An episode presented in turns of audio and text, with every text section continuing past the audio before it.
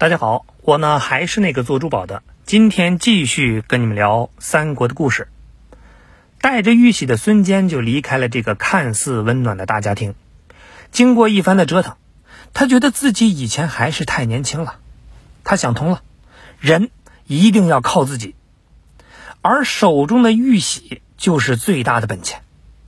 袁绍把孙坚有玉玺的消息传遍了大江南北。光是玉玺这个神圣的名字，已经让所有人是精神振奋，因为一旦拿到了，那就意味着谁是天选之子，而且呢是名正言顺的，根本就不需要编造什么武林至尊、宝刀屠龙等等的谣言。大家开会的时候都说，孙坚太过分了，怎么能把玉玺据为己有呢？其实私下里都在想，妈的，怎么不是让我给唠叨呢？遗憾了，遗憾了。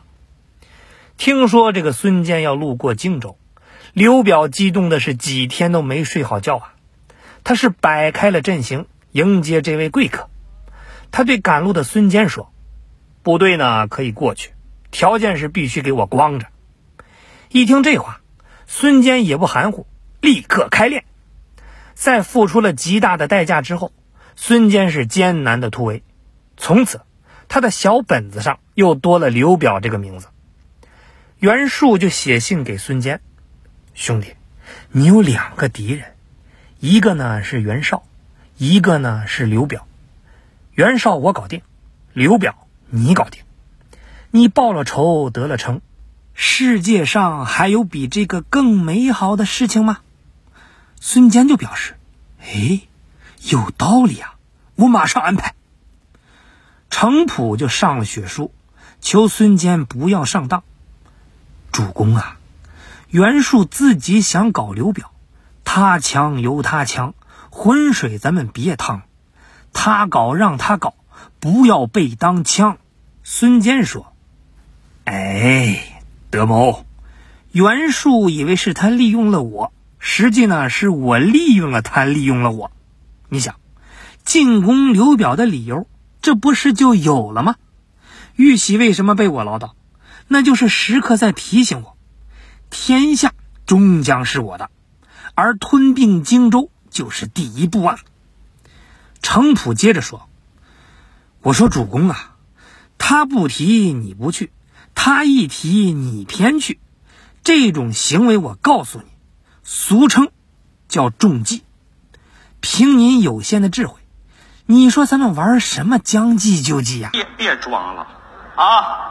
从你一进屋，你分别用了苦肉计、欲擒故纵计、师徒配合砸车计、稀里糊涂突然落锤计，我只用了一计，将计就计，送你一计，走为上计。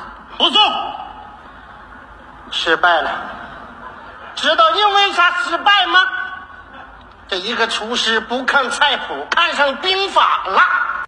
老板呐，您赶紧把那玉玺扔进末日火山吧，脚踏实地才是正途啊！要不说孙坚的名字取得好呢，再次体现了坚定的信念。程普的劝告呢，他就当成了耳边风，认准一条路，那是坚决走到黑，点齐人马，渡江作战。儿子孙策是吵着闹着要跟着去，孙坚一笑，跟着来吧，见见大世面。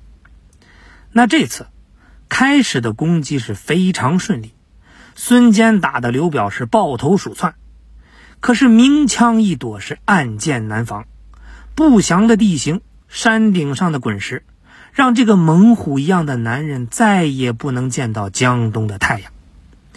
孙坚的出场。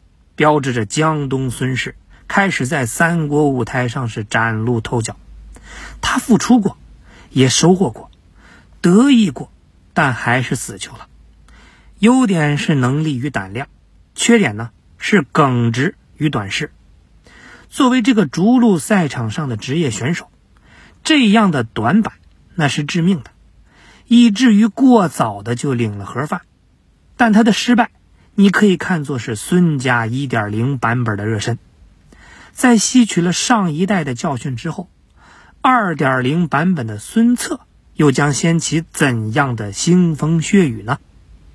好了，请各位持续关注三国动态。